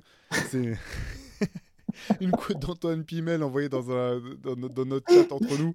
C'est, euh, un alors, soir, de... un soir où tu te dis, mais comment il fait quoi Mais c'est juste, alors, ça, ça devrait pas être. alors, vous m'avez dit conclusion hâtive. Il n'y a rien d'hâtif, en fait. hein, tout, le monde le, tout le monde le savait. Mais c'est juste que c'est un truc de malade, en fait. On a beau le savoir, on a beau être fan euh, du gars, du joueur. euh, le niveau qu'il affiche depuis ce début de saison, c'est juste fou. Euh, Quand on avait fait le, le podcast sur nos, nos, euh, nos prévisions, justement, euh, on, avait parlé un petit peu de qui pourrait être MVP. euh, On avait chacun notre, notre, notre favori. euh, Jokic était celui de Shai. Moi, je m'étais dit, bon, euh, Jokic, il a pas vraiment le. J'imaginais qu'il avait pas la personnalité à vouloir euh, euh, prouver encore des choses et donc à, à à se mettre en cadre pour euh, faire des stats de, MVP. Et je me disais, bon, il va vivre la saison tranquille. les Nuggets, ça va, ça va rouler. Et puis après, en playoff, ils seront, ils seront énormes. En fait, le truc, c'est que même sans forcer, il a un niveau qui est, qui est juste monumental. quoi. C'est c'est incroyable finalement de voir. Tu sais, j'ai l'impression que c'est. Enfin, alors je sais qu'il ne le sera pas, mais tu sais, comme si tu avais vu un mec qui a été MVP et tu dis, mais, mais lui, il devrait pas être dans la course pour euh, Most Improved Player en fait, parce que tu vois le l'efficacité. En fait, c'est son niveau d'efficacité, tu vois, qui, qui, que- qui continue de me fasciner et où j'ai l'impression que d'année en année, il gagne encore en économie de mouvement. Il n'y a, a rien de superflu dans, dans le jeu de Jokic et pourtant, c'est un jeu que je trouve spectaculaire. C'est. Ouais. Tu sais, c'est comme, les bo- tu sais, c'est comme les boxeurs qui expliquent que pour euh, taper fort, il faut être le plus relâché possible. Tu vois, euh, il y a un peu ce côté, euh, bah, en fait, il est full relax maintenant, il est champion. Est-ce que tu as vu ce même, cette espèce de vidéo où tu vois Jimmy Butler s'entraîner super dur? En fait, tu vois que des mecs, genre Jimmy Butler, Tatum, LeBron faire de la muscu. Cela, c'est des vidéos de l'été, tu vois des workouts, ils en peuvent plus, ils sont en sueur, ils soulèvent des charges, ils sont à fond dedans, où tu les vois dribbler comme des malades. Et entre chacun des joueurs en train de bosser dur, tu vois une vidéo de Jokic l'été, t'en as une où il est complètement jeté en boîte, t'en as une il est sur ses chevaux, t'en as une il est en train de danser avec l'équipe de Serbie. Il y a que à chaque fois où tu vois l'été de Jokic, c'est n'importe quoi, même si je suis sûr qu'il bosse, tu vois. Mais c'est pas l'idée, mais c'est juste ce, même me fait marrer parce que le gars arrive, il paye pas de dîme, il paye pas de mine, mais je pense qu'il est en il est en détente entre guillemets, mais dans le bon sens du terme, tu vois, genre genre c'est trop facile pour lui. C'est il vient, il est là, ouais, bah moi je vais faire ça. Sais- il sait de mieux en mieux exactement ce qu'il doit faire. ses coéquipiers le connaissent de mieux en mieux, il les connaît de mieux en mieux. Et enfin, le mec est à 27 points, 13 rebonds, je crois, et, et 8 passes de moyenne sur le début de saison, 60% au tir, 40 à 3 points, je crois, quelque chose comme ça. C'est... Exactement. Les pourcentages, de, les pourcentages de réussite ont aucun sens. aucun Ah sens. Ouais, mais- Meilleur joueur du monde. hein. Meilleur joueur du monde. C'est clair, c'est clair. Ben, c'est quoi l'autre fois J'avais mis un match et j'ai dit à mon fils de 8 ans de venir. Je lui ai dit Viens, regarde, là, il y a le meilleur joueur du monde et je vais pointer, Ouais. c'est le grand 15 là, alors qui ressemble à rien. c'est pas un peintre au bâtiment à qui on a filé un maillot, non, c'est le meilleur joueur du monde. C'est comme ça que Ouais. ça se passe. Ouais, c'est fou. C'est fou, Ouais. mais c'est beau. C'est beau, c'est beau de voir Jokic comme ça. Et puis ouais, voilà, l'effectif. Alors c'est vrai que on s'était dit bon, bah, finalement, les Nuggets sont certainement l'un des perdants de l'intersaison parce qu'ils ont perdu des joueurs et qu'ils n'ont rien ajouté euh, euh, de, notoire entre guillemets. Euh, ils ont parié sur la, progression des, des joueurs qu'ils avaient au sein de l'effectif déjà. Et je pense que, alors, on verra. hein, c'est en fin de saison qu'on verra si, ça aura été suffisant. Mais en tout cas, je trouve ça vraiment intéressant quand on voit euh, bah, Christian Brown, grosso modo, qui, bah, qui confirme complètement sa saison rookie. On voit euh, Peyton Watson, sur qui euh, les Nuggets étaient dithyrambiques en interne. Voilà, ils n'arrêtaient pas d'en parler en disant attendez, l'an prochain, vous allez voir Peyton Watson. Bah, il, il me prouve que c'est un joueur NBA. Il est en train de montrer, voilà, c'est sa première vraie saison, entre guillemets. Donc il y, a encore, il y a encore du temps, mais tu vois le potentiel, tu vois le talent. Et puis, euh, bah, toi, tu avais, noté, euh, il me semble, les, enfin, les progrès, ou du moins la, montée en puissance quelque part de, Michael Porter Jr. Ouais, il, a mal commencé et là, ça, ça commence à aller un peu mieux. Euh, et je pense que lui, pour lui, c'est toujours. Bah là, il sort d'un match à 24 et un autre à 27 points. Donc, sachant qu'avant, il y avait eu quand même trois matchs sur 5 en dessous des 10 points. Donc, c'est- Ouais. c'était un peu particulier, mais là, il vient de sortir deux gros matchs. Euh, J'ai l'impression que Michael Porter Jr., de toute manière, restera pendant longtemps l'espèce de facteur X des Nuggets, dans le sens où si lui, il atteint le cap qu'on lui a prêté, le... c'est quand même un mec qui était attendu premier choix de draft, en fait, Michael Porter Jr. On l'oublie parce qu'il y a eu sa blessure et qu'il est tombé au, au 18 14e place, je crois, il le récupère. Mais à la, place, à la base, Michael Porter Jr., c'est le meilleur joueur de sa génération, quoi. Euh, ou un des trois meilleurs joueurs de sa génération. Et, et les Nuggets avaient quand même fait un sacré style. Et c'est vrai que, bon, il doit, y avoir quelque chose dans la mentalité qui fait qu'il n'a pas encore complètement explosé. Mais si pour euh, voilà, si le gars arrive à mettre les pièces toutes ensemble dans, le, puzzle que représente son, crâne, euh, il y a un moment où tu te dis, mais si lui il est régulier, en fait, euh, si lui, si lui d'un coup il commence à taper les 22 points régulièrement, mais qu'est-ce que tu veux faire après pour les pour les Watson, euh, Brown, surtout pour Watson, parce que Brown, je pense qu'il est déjà prêt, mais ces gars-là, je ne sais pas si c'est vraiment sur une série de playoffs, euh, on va, tu vas vraiment pouvoir compter à fond sur euh, Watson ou même sur Reggie Jackson, qui lui n'est pas jeune, mais qui est un vétéran, mais qui a aussi d'autres. euh, c'est des gars, je, je sais pas, non, je trouve quand même toujours qu'ils sont moins profonds que l'an que l'an dernier, Bien mais sûr. on pourra pas le voir avant les playoffs. En fait, c'est un peu comme Boston, c'est un truc qu'on pourra voir éventuellement qu'en playoffs. Peut-être que j'aurais tort, mais de toute manière, j'avais lu un truc du GM des Nuggets et c'était intéressant. En fait, leur but, c'est pas forcément juste de, en fait, pas forcément de faire le doublé. Eux, bien sûr, ils vont dire ils visent le doublé. Ils, parlent de dynastie, c'est un peu provocateur. Mais en fait, c'est pas une dynastie dans le sens euh, tripit des Lakers. C'est une dynastie dans le sens Spurs qui visent. Tu vois, c'est un truc où, bah voilà, nous, on est là pour long. En fait, on veut être là pour longtemps. On n'est pas les Raptors de 2019, quoi. On est là pour longtemps. Et peut-être que Peyton Watson, il sera pas complètement prêt en 2024, mais en 2025, t'inquiète pas qu'il sera là. Et, et pareil pour Ndianji ou Strower, ou va savoir qui d'autre, tu vois. C'est un C'est- peu c'est cette idée-là. Je souris parce que tu as parlé des Lakers et j'ai oublié, je voulais, je voulais te le dire en aparté, je, vais- je vais le dire là maintenant. Mais le- justement, euh, euh, le match dont je te parlais, là, que j'ai voulu montrer à mon fils, il a voulu voir la présentation des équipes. Et moi, j'avais mis direct à l'entre-deux, quoi. Donc, je, je, je remontre et tout. Et en fait, tu vois toutes les, toutes les actions euh, qu'il y a dans, dans le, la petite vidéo qui va annoncer le 5 majeur. C'est que des actions face aux Lakers. Ah, ok. C'est des trolls, ouais. des trolls monstrueux, quoi. C'est hyper subtil. Il joue même pas. Le match, c'est même pas contre les Lakers. Toutes les, mais toutes les actions, toutes les actions, c'est des images de- des derniers playoffs. Ouais, des- de la finale de conférence. Ouais. Ah, ils sont marrants, les mecs des Nuggets, quand même. J'ai- beaucoup aimé. J'ai beaucoup aimé euh, l'état d'esprit. Ça serait très beau qu'ils se retrouvent en playoff. Mais. Ah, ce serait, ce serait une belle série, d'ailleurs. Ce ça avait été série. une belle série, honnêtement. Ouais, pour ça avait un- été une belle série. Même si euh, ça avait été à sens unique, les matchs avaient été disputés. Moi, j'ai trouvé que c'était une série vraiment intéressante. Bah, il peut y avoir un- une espèce de confirmation, euh, de, euh, pardon, de conclusion hâtive inattendue. Là, que je peux te donner euh, en live, c'est Anthony Davis, c'est le meilleur défenseur de la ligue. Alors, euh, Nice. cas, pour l'instant, il est, il est monstrueux en défense et ça sera, euh, voilà, ça peut être intéressant de le voir contre Jokic, même si bon, après, c'est, ça reste sur- vu, Ouais, Ça n'empêche pas de dormir la nuit et ni ses frères. je pense pas que je pense pas que Jokic refasse des cauchemars, mais Anthony Davis fait un sacré début de saison, euh, bon, offensivement aussi, mais défensivement il est impressionnant. Ouais. J'en avais un autre à l'Ouest, un ouais. peu crédible. Alors, en plus, euh, les bon, on l'a déjà fait. Je je me souviens qu'on l'a déjà annoncé dans notre podcast qui devait dater du jour ou du lendemain du transfert de Bradley Bill. Mais on peut doubler la mise. Les Suns, ils seront pas champions NBA. Ils partent de beaucoup trop loin. Je suis désolé si vous êtes fan de Phoenix.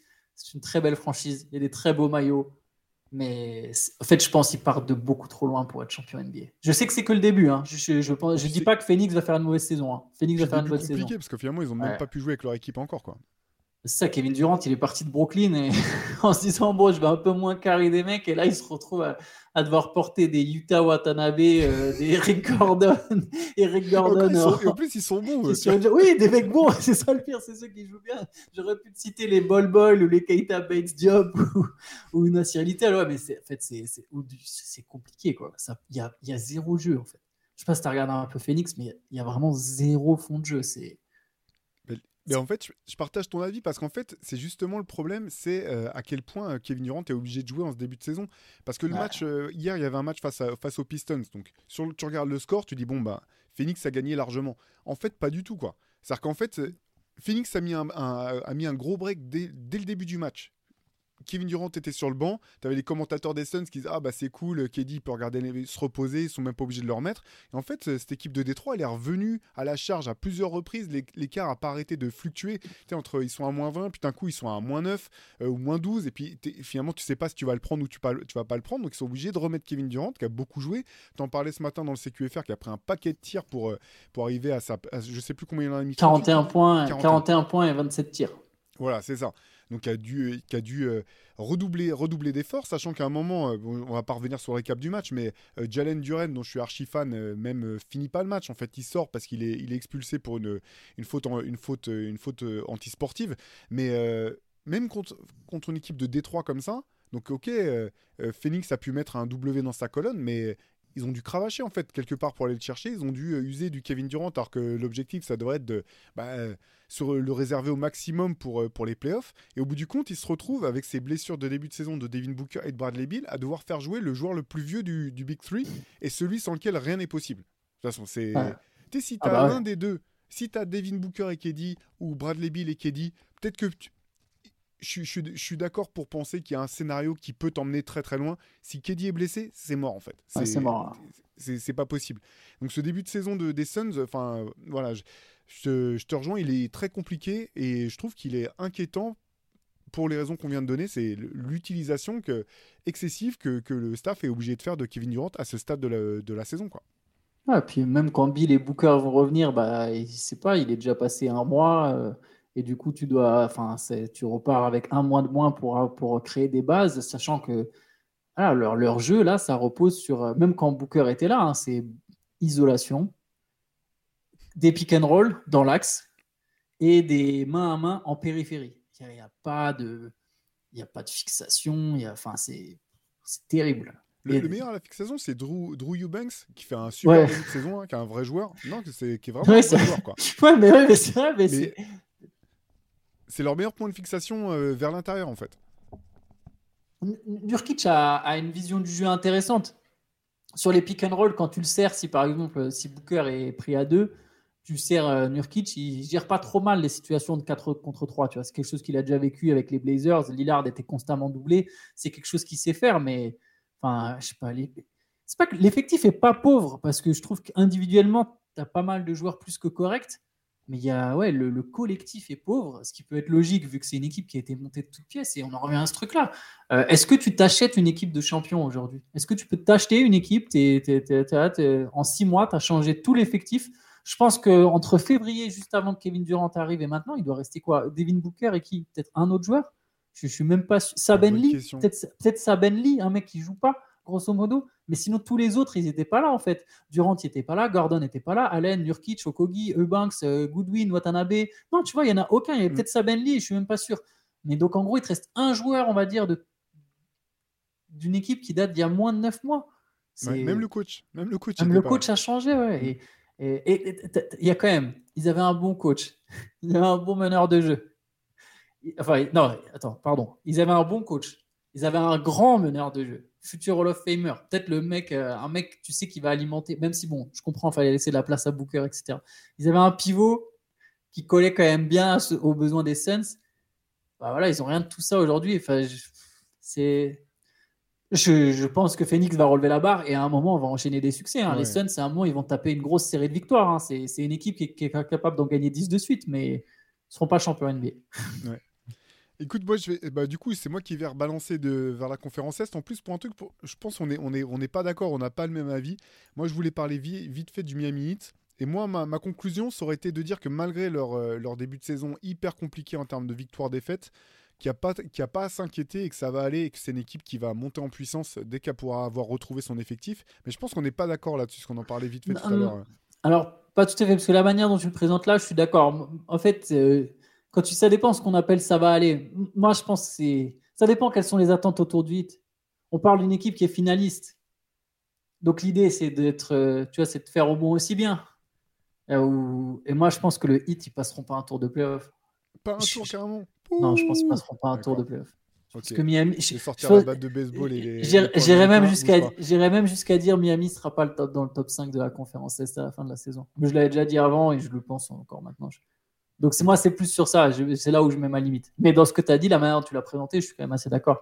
Moi, je pense que s'ils sont en playoff, enfin, je pense qu'ils seront en playoff et qu'ils passeront un tour à coup sûr. Euh, ça, c'est là où on n'est pas d'accord. En fait, j'ai vu plusieurs matchs de, Miami qui n'a pas du tout son effectif euh, au complet, qui a enchaîné encore une fois les, blessures dans, tous les sens. Moi, j'ai trouvé que le jeu était quand même plutôt pas mal en place. J'ai trouvé que Tyler Hero avait, énormément, avait vraiment progressé, avait passé un cap en fait dans, la constance et dans ce qu'il peut apporter euh, par rapport aux saisons précédentes. Et moi, je pense qu'il y, a un moment, ils vont, ils vont s'y retrouvent un petit peu de, la santé, ça va se mettre en place. Et je pense qu'à nouveau, personne personne sera ravi de, de voir croiser la, route du 8 euh, en, playoff. si, si, je devais euh, mettre une, comment dire, un bémol sur ma propre, ma propre affirmation, c'est quand même sur l'impact de Jimmy Butler que j'adore, mais que je trouve pour l'instant, c'est moi, c'est plus là-dessus que je, serais un petit peu inquiet. C'est que je trouve quand même vraiment moins saignant que, que par le passé. C'est peut-être simplement la mise en jambe, la mise en place. Mais, euh, mais je pense aussi que c'est une équipe qui n'a pas fini, euh, que, l'effectif actuel, c'est pas l'effectif définitif. Je ne sais pas par contre dans quelle mesure euh, Miami sera capable de, faire bouger, bouger les choses. Mais, mais voilà, moi je trouve quand même que c'est une équipe qui jouait bien au basket. J'ai vu le match, je crois que c'était contre les, contre les Bucks. Ils, ont joué les Bucks, tu te rappelles Ils ont joué les Bucks, ils ont perdu contre les Bucks, mais avec un bon Tyler Hero. Ils ont perdu de peu en fait. Et ils ont perdu de peu, mais après avoir remonté un gros écart, non? C'est un match qui était plus accroché que, que le score ne, ne, le, ne, le, laissait paraître. Et c'est un match dans lequel, euh, si je me, si je me trompe pas, hein, peut-être que je, je, me trompe, mais il me semble que, que Bam Adebayo a pas joué ce match-là, en fait. Mais, et je me suis dit, sans Bam, ouais, j'ai trouvé que c'était une très belle perf sans Bam, d'autant que, voilà. après, en début de saison, enfin tu disais en début de podcast plutôt, tu, notais toi-même les limites potentielles de cette équipe de Milwaukee qui est pas, pour l'instant l'ogre auquel on avait, pensé. Mais, euh, mais ouais, moi je pense que, Miami va, relever la tête et que ça sera vraiment une équipe chaude à jouer en playoff à nouveau. Ah, ah, ça me fait penser ton gars Butler, que j'aime beaucoup aussi. Euh, quand même, il nous vend, il nous en fait des caisses sur euh, le côté compétiteur, tout ça le mec en a quand même rien à secouer de la saison régulière et ça commence quand même à faire un moment. Tu vois, c'est. Bah, je, taquine, hein, j'exagère, je, limite, je, force le trait pour, euh, pour, euh, pour, aller dans mon sens, mais. Ouais, c'est. Prends la saison sérieuse, la saison régulière au sérieux aussi, quoi. T'as envie de le dire, vas-y, Coco, ça joue dès maintenant, quoi. Tu vas pas attendre avril. Mais moi, je trouve que cette équipe de Miami, honnêtement, elle manque de talent. Je pense qu'à un moment, c'est bien. Là où je suis d'accord avec toi que ça va monter en puissance, c'est parce que c'est bien coaché, parce qu'il y a quand même quelques bons joueurs, parce que tu as. Et puis même, quand tu as Butler, Adebayo, euh, Tyler Hero, Eric Spolstra, bon, tu sais quand même que tu as une base quand même plus solide que la plupart des équipes de la conférence Est. Mais voilà, je, tu peux pas toujours euh, espérer que tu aies des mecs. Je pense qu'à un moment, il te faut du talent, il te faut plus de talent que ça. Tu sais que c'est l'une des équipes les plus régulières de la conférence S sur, toutes les, sur les quatre dernières années. Hein. Mais c'est une des. Mais sans, une... sans, talent, sans, sans, avoir beaucoup plus de talent. Mais régulière, mais c'est une conférence. Après, c'est un autre débat, mais c'est Non, mais sur les résultats en playoff. En playoff, Ouais, en deux oui, finales bon, NBA, deux finales, une finale de conférence et une sortie au premier tour. Non, mais on peut rien leur enlever. Ah, mais attends, quand j'ai dit manque de talent, je parle sur l'effectif de cette année. hein. Euh, Même si je suis d'accord, même si je- par contre je suis d'accord avec toi, euh, je trouve qu'ils ont souvent battu des équipes en playoff sur lesquelles j'aurais moi été le premier à dire ah tiens l'équipe d'en face a plus de talent. Et pourtant, je veux dire le Heat a sorti l'an dernier les Bucks et les Celtics. Euh, tu vois, à un moment, ça s'invente pas, quoi. Tu. Sachant que ce même Heat était allé en finale de conf l'année d'avant, sort en euh, sept manches, et l'année encore avant, ils vont en finale NBA. Donc oui, oui, clairement, il n'y a, rien à dire. Je je. Mais tu vois, toute bonne chose a une fin. C'est- C'est-à-dire que tu peux faire l'effet, tu peux reproduire euh, le machin euh, deux, trois fois. À un moment, tu, c'est pas, tu, pas que à un moment tu plus de chance parce que c'est pas une équipe qui a de la chance. Pas, je pense pas. Mais voilà, Butler, il, a 34 ans, il va en avoir 35. Euh, il a pas, j'ai pas l'impression, enfin non, il a eu 34 plutôt, pardon. J'ai pas l'impression qu'il est Peut-être l'an prochain, après, après un certain recrutement, mais là, pour l'instant, je suis- je- on verra pendant la saison s'il y a un mec qui vient. Mais là, sur l'équipe actuelle comme elle est, j'ai du mal à me dire qu'elle finit dans le top 5 à l'Est. quoi. Ok, bah, on verra. De toute façon, c'est intéressant parce que pour le coup, on n'a on pas le même ressenti sur cette équipe. Surtout encore, toi, le classement saison régulière, je suis pas Oui, trop. Par contre, qu'elle passe pas un tour de playoff, ça, ça j'attends vraiment de voir ça. Je te. Je prends au tournant. Ouais, en, en fait, parce que bon scénario, je les vois faire le play-in et du coup être septième ou sixième. Mais bon, sixième, en fait, si- je pense s'ils jouent Philly, euh, Boston ou Milwaukee, j'arrive pas à imaginer Miami passer sur une de ces trois équipes. Mais bon, on, verra. Butler contre Philadelphie en plus. on- C'est toujours bon, ça. Ça, C'est toujours bon. c'est toujours spécial. Bah, Est-ce que t'as as autre chose sous, sous le coude? Sinon, j'en ai, un- j'en ai un dernier, mais toi, t'en avais, t'en avais un aussi, je crois. J'en ai un qui était sur Dallas. C'est Ouais, sur un joueur, donc ça peut être en plus assez rapide. C'est juste, je pense que Grant Williams c'est la meilleure recrue de l'intersaison. Euh, je trouve qu'il est excellent dans son rôle. Euh, J'ai ses stats d'ailleurs sous les yeux. Du coup, il tourne à 15,5 points, 55% au tir, 56% à 3 points, euh, 4,8 rebonds. Et Dallas surtout a gagné quoi 6 de ses 5 de ses 6 premiers matchs? Ouais.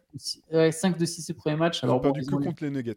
Ouais, voilà, en plus. Donc, ils ont un calendrier. Après, ils ont battu pas mal d'équipes a priori faibles, mais comme je le disais dans le CQFR, CQFR ce matin, je pense que c'est important pour eux de battre des équipes faibles. Voilà, Grant Williams apporte euh, du tir à trois points et de la défense, et de toute façon, aux côtés de Luka Doncic, c'est exactement ce qu'il faut. Donc, euh, je pense que c'était une très très bonne recrue de la part, de la part de Dallas. Bah écoute, moi je peux caler dans ton sens, hein, parce que quand on avait fait justement nos, prédictions, euh, euh, moi j'avais annoncé euh, un scénario dans lequel euh, Dallas finirait dans le top 4 à l'ouest, mais j'aime vraiment bien toute euh, la tout ce finalement tous les moves qu'on fait, qu'on fait euh, les Mavs depuis la draft, je les trouve euh, parfaits. Je m'attendais pas honnêtement à ce que Derek Lively soit aussi fort aussi vite. Il a déjà un impact qui est, notable. La, question que je me pose, tu vois, quand je regarde jouer ces Mavs, c'est je suis un peu étonné du- de la faible utilisation de Seth. Alors je sais pas si c'est parce qu'il revient de blessure, parce qu'il était blessé en début de saison. Je sais pas si c'est lié à ça, mais parce que moi, tel que je voyais l'effectif, je pense que c'est vraiment un joueur qui peut aussi euh, changer la donne pour, euh, pour Dallas. Et euh, pour l'instant, je trouve que bah, tout est vraiment intéressant du côté des Mavs. Je reste sur mon avis de, début de saison. Je pense qu'ils peuvent vraiment aller loin et je serais pas étonné du tout de les voir. alors, ils vont pas avoir ce pourcentage de victoire toute la saison, mais moi, je les vois bien toujours finir dans, le top 4 à l'ouest. Je serais pas, pas surpris du tout. quoi. Ouais, je trouverais ça, cool. Je je je l'avais pas placé aussi haut, mais j'étais quand même plutôt optimiste aussi. Et je trouve qu'ils ont bien recruté en fait, avec le- les moyens du bord. C'est et t'as raison, la draft euh, de le souligner. Très bonne Ouais, draft et, aussi. et Kyrie qui est très bon. hein. Honnêtement, en fait, euh, Mm. l'an dernier, euh, même si j'ai- pas compris le choix de Dallas euh, de faire venir Kyrie Irving, la fin de saison était tellement catastrophique. Pour moi, elle avait pas vraiment de sens en fait cette fin de saison. Malgré tout, en- tu, tu regardes le talent, tu dis mais comment ils ont pu s'écrouler? Et donc des fois c'est l'inverse. Tu dis bon bah il y a une espèce de, de- on, peut parler du 8, ça me, me choquerait pas par rapport à ce que tu disais tout à l'heure, tu vois, de conjonction euh, d'éléments qui font qu'une équipe euh, surperforme par rapport à ce qu'elle est censée faire euh, par rapport à son talent. Dallas, j'ai l'impression que c'était un petit peu l'inverse quand même. Même si elle était pas bien construite en l'état, je- pense qu'il y avait quand même trop de talent pour que ça soit un, signe euh, définitif du fait que ça puisse pas marcher sur le terrain entre Kyrie et, et Luca. Et euh, bah voilà, moi qui suis pas du tout fan de Kyrie Irving, je continue toujours de séparer les deux choses en fait, et que sur le terrain, ça reste vraiment bah, l'un des joueurs les plus euh, incroyables à son poste. Euh, une force offensive, ben, comme, on en a rarement vu. Moi, mes questions, c'était plus, elles, sont plus, elles étaient plutôt axées sur est-ce qu'il sera disponible pour faire les matchs, est-ce qu'il sera sur le terrain tout simplement pour jouer aux côtés de, de Luka Doncic? Mais en tout cas, je trouve que là, même sur ce début de saison, ça marche bien en fait. Ouais, je suis d'accord. Ça marche pas sur les pieds, ça marche, ça marche bien. Et on n'a même pas encore. Et je pense que Kyrie peut encore monter en puissance. C'est ça l'ironie, c'est que bah, a une petite blessure, il n'est pas encore euh, peut-être à 100%, 100%. Donc euh, c'est intéressant pour Dallas aussi tout ça. Allez, je t'en propose un dernier, peut-être, parce qu'on Yes. en avait parlé un petit peu en, en- en entrée tous les deux. C'est sur la, la classe des rookies, en fait. Et je pense que voilà, c'est une conclusion hâtive, mais c'est une super classe de rookies euh, qui a plein de mecs qui vont faire des, des longues carrières, alors que ça peut aller de star, superstar pour certains, euh, peut-être, mais ou d'autres simplement qui feront des, des belles et longues carrières. Euh, on se les listait un petit peu tout à l'heure, entre y Victor, bien sûr, il y a Chet Holmgren qui, euh, bah, dans l'ombre de Victor, finalement passe un peu inaperçu, mais fait des choses que je trouve vraiment impressionnantes. Je trouve aussi qu'on on voit aussi à quel point le fait d'avoir été drafté l'an dernier lui sert aujourd'hui. Tu vois, en termes de dureté, Ouais. euh, euh, je pense que malgré tout, euh, c'est- c'est pas la même chose en fait. Quand tu as eu un an, même si t'étais pas sur le terrain, mais que tu t'entraînais, tu faisais du renforcement musculaire, du travail spécifique pour la NBA, ça a quand même un vrai impact. Euh, on vous parliez ce matin de Ossar Thompson du côté de, des Pistons. Euh, je sais plus quels autres, euh, quels autres rookies on a. Oui, Lively dont on vient de parler du côté de Dallas. Bref, j'ai l'impression qu'il y a vraiment une super cuvée euh, c- cette année, Antoine.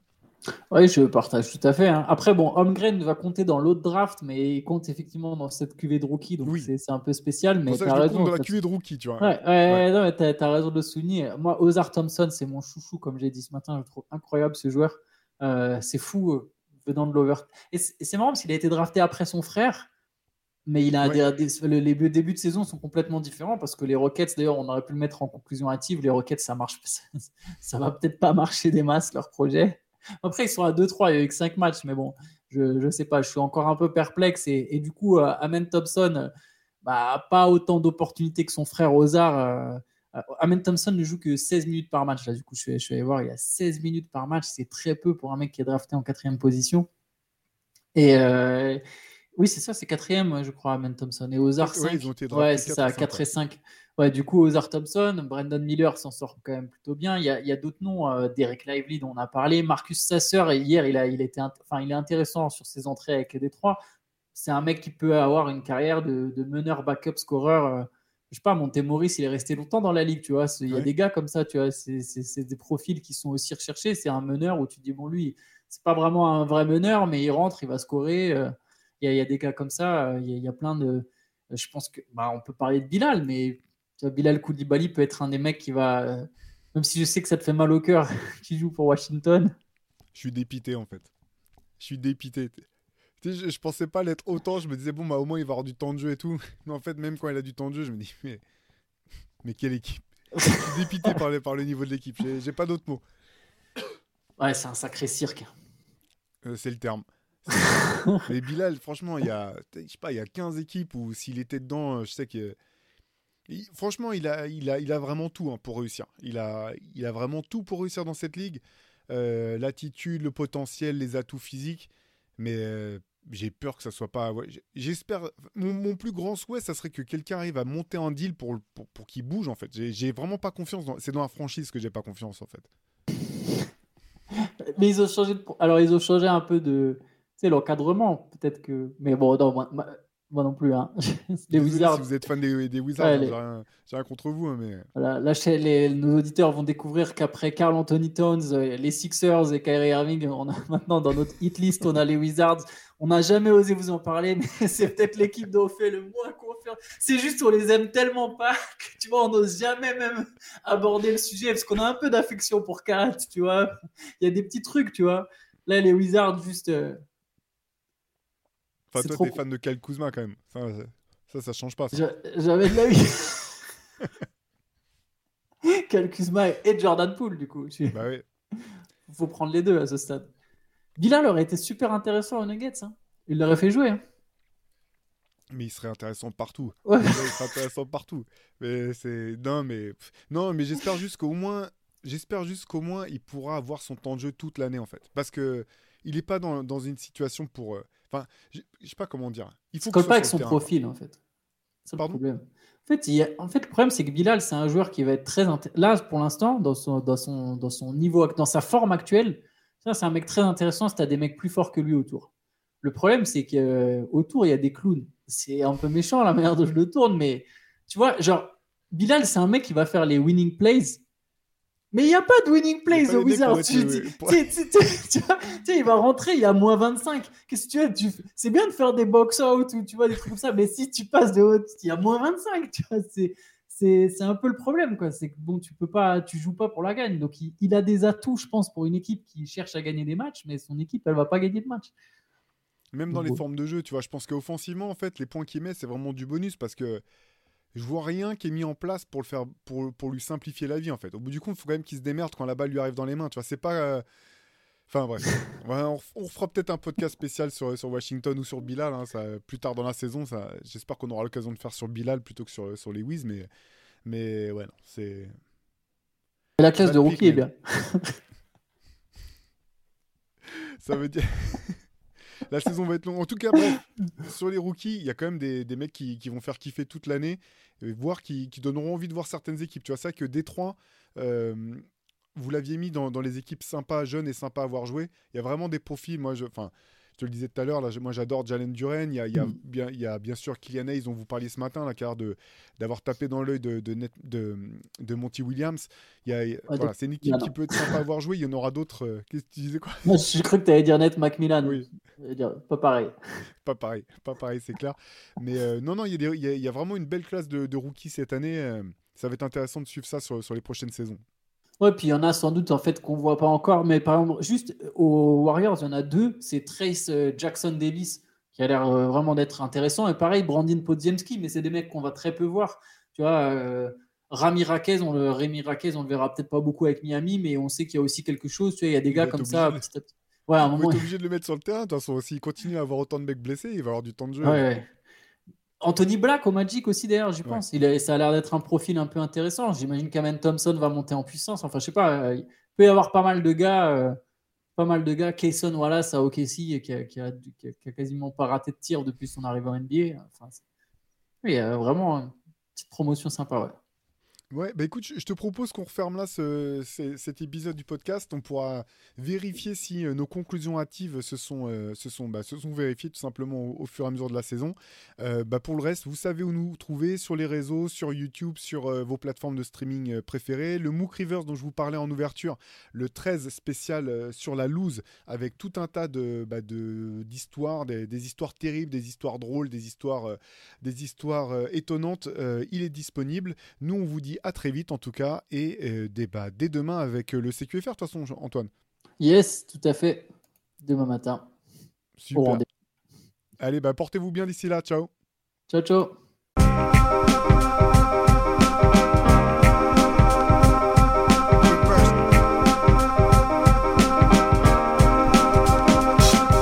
game is out there, and it's either play or get played.